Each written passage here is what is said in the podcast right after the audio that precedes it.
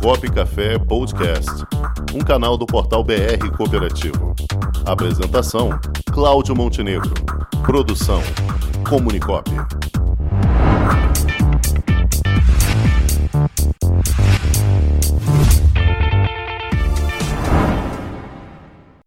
Nossa planejadora Miriam Nude, boa tarde. Ah, boa tarde, pessoal. Tudo bem aí Tudo com bem? Tá- vocês? Estava com saudade de você, Miriam. Não falamos semana passada. Pois é, 15 dias, né? Não, é muita muita coisa. não coisa. A culpa é do Matheus, que tirou o fio da tomada aqui e deixou desligada a rádio. Ih, Matheus, com você, hein? Vamos lá. É, Ah, vai embora na hora notícia, boa, né? Adriana. Ó, a Adriana Amaral está partindo, vai deixar você aí. Mensagem aqui nas redes sociais, eu tô sempre acompanhando a Miriam. Ó, ouviu? Tem alguma pergunta? Tem alguma pergunta aí para responder? O que, que você gostaria de saber? Pergunta aí, Adriana. Puxa aí, mas lá do maridão, lembra do maridão? Que é aquele. Pô, Ele- Problemas de que finanças. trazer o marido. A, fin- a finança do marido, coitado. A finança é minha também. Tá vendo como é que é? Que Isso história é aí. essa de toda hora botar Mulheres meu marido nessa história? Não é, Miriam? Miriam, você, você falou algo muito importante no último programa sobre a questão dos reajustes de aluguéis. Isso aí é uma coisa que a galera ficou aí preocupada, ficou comentando até comigo. E todo mundo em pânico. Mas, como você mesma disse, falei, olha, já estamos orientando a usar outros, né? Outros índices. Olha, vamos acalmar, porque realmente vai ter que negociar, não é não, Miriam? Exatamente. Quer dizer, você tem que aprender a negociar. Então, Não aprendeu a negociar na escola, né? Deveria ter aprendido na escola, né? A gente está aprendendo é na vida, né? A gente aprende então, na marra. Vamos começar Ô, Miriam, agora. tem que começar em casa. Sabe o que, que acontece? Tem muita gente que não deixa filho falar. Tem uma regra na minha casa que é que tem que conversar, tem que dizer o que, que pretende, tem que argumentar. E isso vem desde pequenininho. Fica aí o recado, fica a dica pra galera que tá ouvindo. Deixa a criançada falar. Porque senão cresce um adulto sem saber negociar, não é não? Nossa, que dica fantástica! Amei! Vou usar ela para nossa fala de hoje. Legal. Lá em casa é assim também, Mira. Todo mundo fala, só que eu dou a última palavra lá. A última palavra é minha, é sim senhora, sim senhores. Tá. É, gente, mas é muito legal isso que ela está colocando aqui, né? Do efeito negociação. Eu ontem estava sentando com uma família e conversando, porque a tendência da gente, como pais, é dizer para os filhos o que tem que fazer, né? Você tem que fazer isso, você tem que fazer aquilo, tem que apagar a luz, apagar a luz, não sei o quê, não sou sócio da live. Em vez de sentar com os filhos e dizer, gente, a conta de luz bateu 600 reais, está altíssima. O que, que a gente pode fazer para reduzir? Vamos lá, sugestões. Quero ouvir sugestões. Pois é, E perdeu o sanduíche do fim de semana. A gente só volta pro sanduíche do fim de semana se economizar na luz no próximo mês. E assim funciona. Não é? Olha que legal, as mulheres sabem de tudo. Olha, É isso. gente, vamos lá. nós É, temos Miriam, eu vou lançar um novo quadro aqui: Mulheres Empoderadas e Maridos Empoeirados.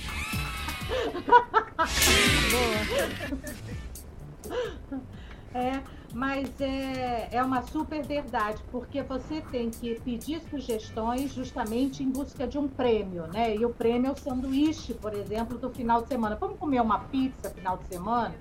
Vamos comer um hambúrguer, mas para isso a gente vai ter que economizar na luz. A gente tem como economizar? O que, que a gente pode fazer? Porque quando a gente pede sugestão e ouve mais do que fala, a gente tem a adesão, né? A adesão é de todo mundo. Além de você não ficar com a responsabilidade só para você e ouvir, às vezes, sugestões interessantes, né? Então, você pode ter ideias que você não pensava e que vai contribuir para reduzir custos, né? Além de uma qualidade de vida melhor, porque o prazer entre as pessoas, você vai ver as pessoas mais felizes, as pessoas interagindo mais, porque não tem um mandando. É todo mundo interagindo e ouvindo uns aos outros. Então, olha, adorei aí a, esse gatilho aí, que é uma coisa importante para a educação dos filhos. Isso faz parte da educação financeira. E você trouxe a mais do que eu não ia falar, que é importante para a negociação, né? É um processo de negociação, ele começa ali, né? Nesse, é, no âmbito familiar, né? Muito legal. Isso aí. Parabéns. A regra lá é porque não, não é resposta. A gente tem que ter argumento, tem que falar. E é isso aí. A gente tem que começar a dar voz para essa galera. E já recebi sugestões dessa natureza, viu? Já recebi sugestões do, ao invés de você descongelar no micro-ondas, inclusive, mãe, porque não faz tão bem à saúde, por que, que você não tira no dia anterior? Entende? Então você está achando que somos só nós? Você também está gastando muito luz, a luz. É, gente, a gente tem que estar preparado para isso. E é uma verdade. A gente conscientiza. Eu aprendo o tempo inteiro com eles. É muito bacana. Porque eles são práticos, né? Os jovens hoje são práticos, são objetivos. Então, e eles falam mesmo, não tem papa na língua, eles dizem. E só que eles dizem do jeito deles, mas é autêntico, né? É verdadeiro. Se você for pra, pra parar para pensar, ele tem razão. É por que você não tira na véspera e vai tirar no micro-ondas? Total. Uhum. Eu obedeço. Isso aí. quando tem razão, porque o grande barato da negociação é isso. É quando ele vem com uma resposta que é uma resposta interessante, que você precisa ponderar, você tem que receber, entendeu? Não, ao invés de impor, você tem que receber de bom grado e botar em prática e mostrar que funciona. Então é isso aí, a participação de todo mundo. Eu acho isso muito importante. Consciência. Muito legal. Muito bom, Muito, muito bom. obrigada aí. Contribuição nota 10, gente. Vamos Opa. começar a praticar? Isso né? aí. Fazer, sentar com os filhos. É, e é muito importante quando você começa a fazer a sua planilha e você tem que reduzir despesas, levar a planilha para a mesa e sentar com os filhos. Gente, vamos. Eu fiz isso quando eu me separei com os meus filhos. Eu chamei eles para comer uma pizza. Falei: olha, nós vamos ter que conversar. A mamãe separou, a gente vai ter que ter um outro padrão de vida. E não vou poder mais ter uma pessoa ajudando a gente direto, vai ser só uma vez por semana. Como é que a gente vai fazer? E os meus dois filhos, que eram pequenos ainda, né? ah, tinham 10 e 8 anos, se sentaram e eles dividiram as funções da casa entre eles, coisa que eu jamais iria pedir, eles fizeram. É, então é muito importante você fazer reunião familiar, mas não é falar enquanto ele está sentado vendo televisão. É como a gente faz no trabalho, a gente não marca um horário, gente, vamos conversar? Marca um horário, senta para poder discutir um determinado assunto, com hora para iniciar, hora para acabar. Se puder ser fora de casa, ainda é melhor ainda. Isso vale para casal, vale para o casal com os filhos, ou mãe e filhos, pai e filhos.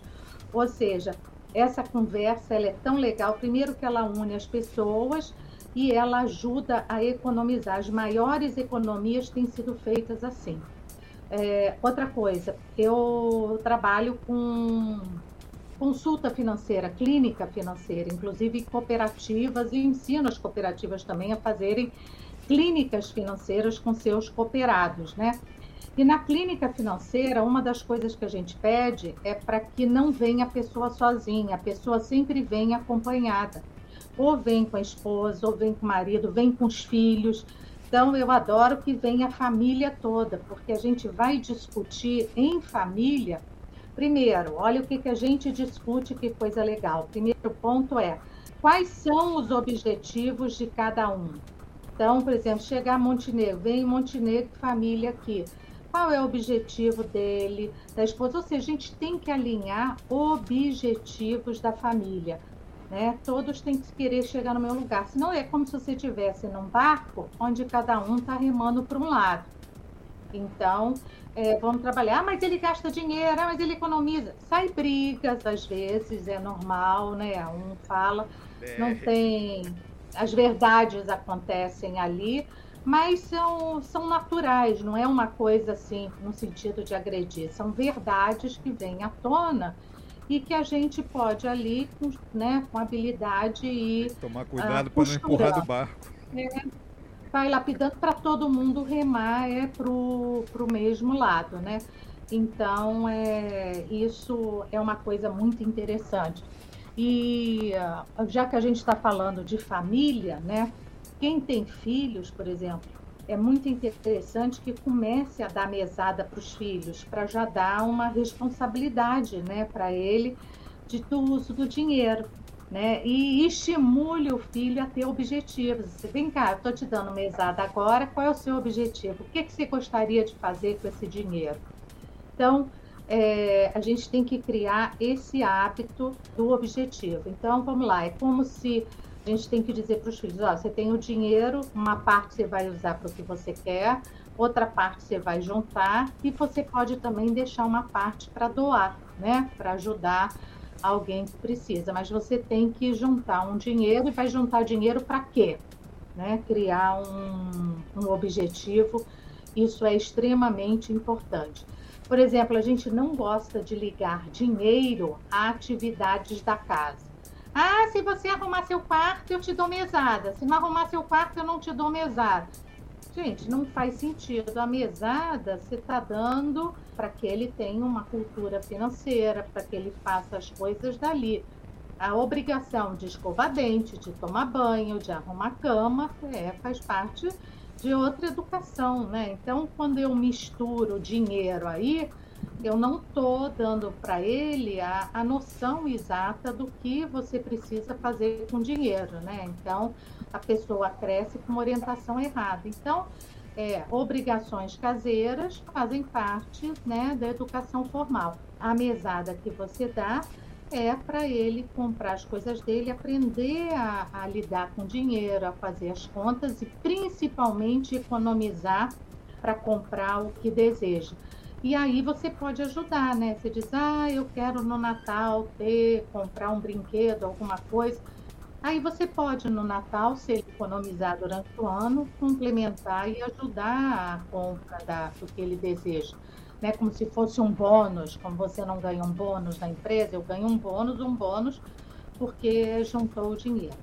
Então, esse envolvimento familiar com o dinheiro ele é, é, é super importante, né? É super importante, primeiro, porque ele obriga indiretamente os pais a pensarem sobre o dinheiro e a fazer as coisas de forma mais estruturada. Porque os pais são exemplo, querendo ou não, a gente é exemplo. Então, se a gente diz para ele guardar dinheiro e se aquilo, começa a vir para a gente. Eu preciso também guardar dinheiro, senão meu filho vai me questionar. Então, acaba sendo uma via de mão dupla aqui extremamente é, interessante, porque ela ajuda os pais a se organizarem mais no dinheiro e ajuda as crianças a entenderem a relação com o dinheiro, né? E a importância do dinheiro servir para hoje e para o futuro, servir para um, um tempo eu tenho que guardar para poder fazer o que eu quero. Se eu não guardar, eu não vou conseguir realizar o, o que eu desejo. Então, isso é super legal. Ah, não, adorei a dica, olha, até mudei a fala. Mas, ô Rangel, você estava falando sobre serviços. Sim, sim. Realmente, serviços está voltando ao normal. Então, quer dizer, com a vacina, com a vacinação e a retomada né, da economia, a área de serviços ganhou, está ganhando um impulso né, bastante significativo, né? Inclusive está influenciando a inflação, né? Um dos itens que está trazendo a alta na inflação é a área de serviços, né? Porque ela está tão aquecida que é, e, e o preço também vem subindo, né? Na área de serviços. Tem o lado bom, que isso ajuda a reduzir o desemprego, né? Então, isso vem dando mais oportunidades aí para as pessoas, né? De se recolocar, é, de prestar serviço, de aumentar sua receita, de fazer outros trabalhos, mas é, tem um, um impacto na, na inflação, né? A inflação, a gente já falou, ela está acima de 9%, mas é, a gente continua acreditando que ela vai é, reduzir, né? Ou seja, ela deve fechar o ano na faixa de 8. O Banco Central vai continuar subindo a taxa da economia, hoje em 5,25, para fechar equilibrada com a inflação. A inflação deve ficar em termos de 8 e a taxa da economia também é, em termos de 8%. Então, as duas vão estar empatadas.